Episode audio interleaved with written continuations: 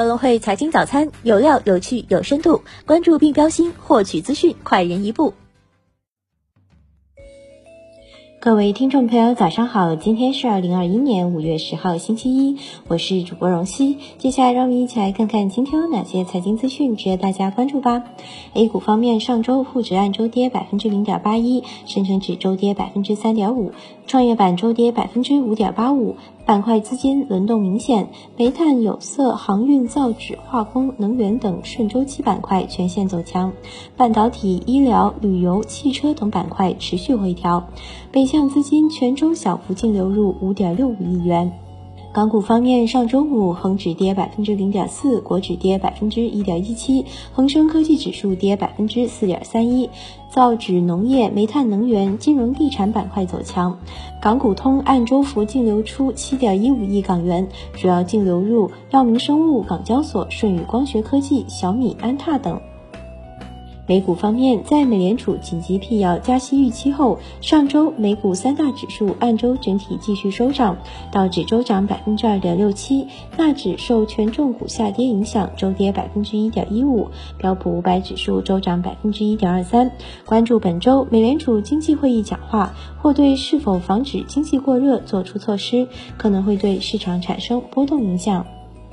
中概股方面，上周五明星股涨跌不一，阿里跌百分之零点四九，台积电跌百分之零点一五，拼多多跌百分之零点六四，未来涨百分之零点七一。再关注一下宏观经济方面的消息，国务院新闻办公室将于五月十一号上午十时召开新闻发布会，介绍第七次全国人口普查主要数据结果。国务院总理李克强对中国中化控股有限责任公司成立作出重要批示，强调扎实做好重组整合、深化改革等工作。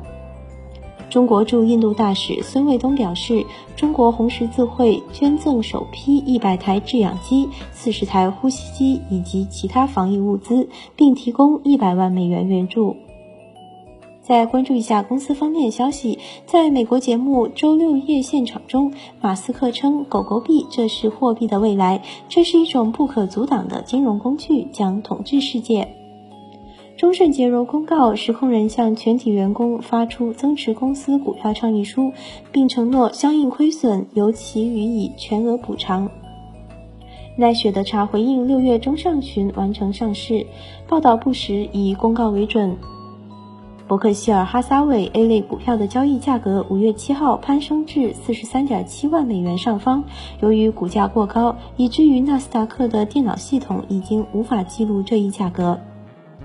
数字人民币子钱包再度扩容，国内首批互联网银行之一的网商银行成为第七家参与公测试点的商业银行。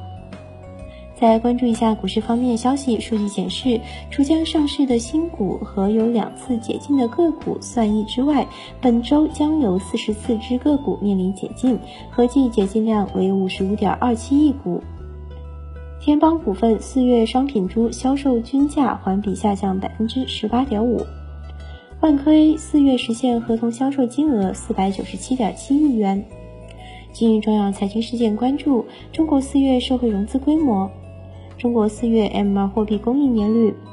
欧元区五月 Sentix 投资者信心指数。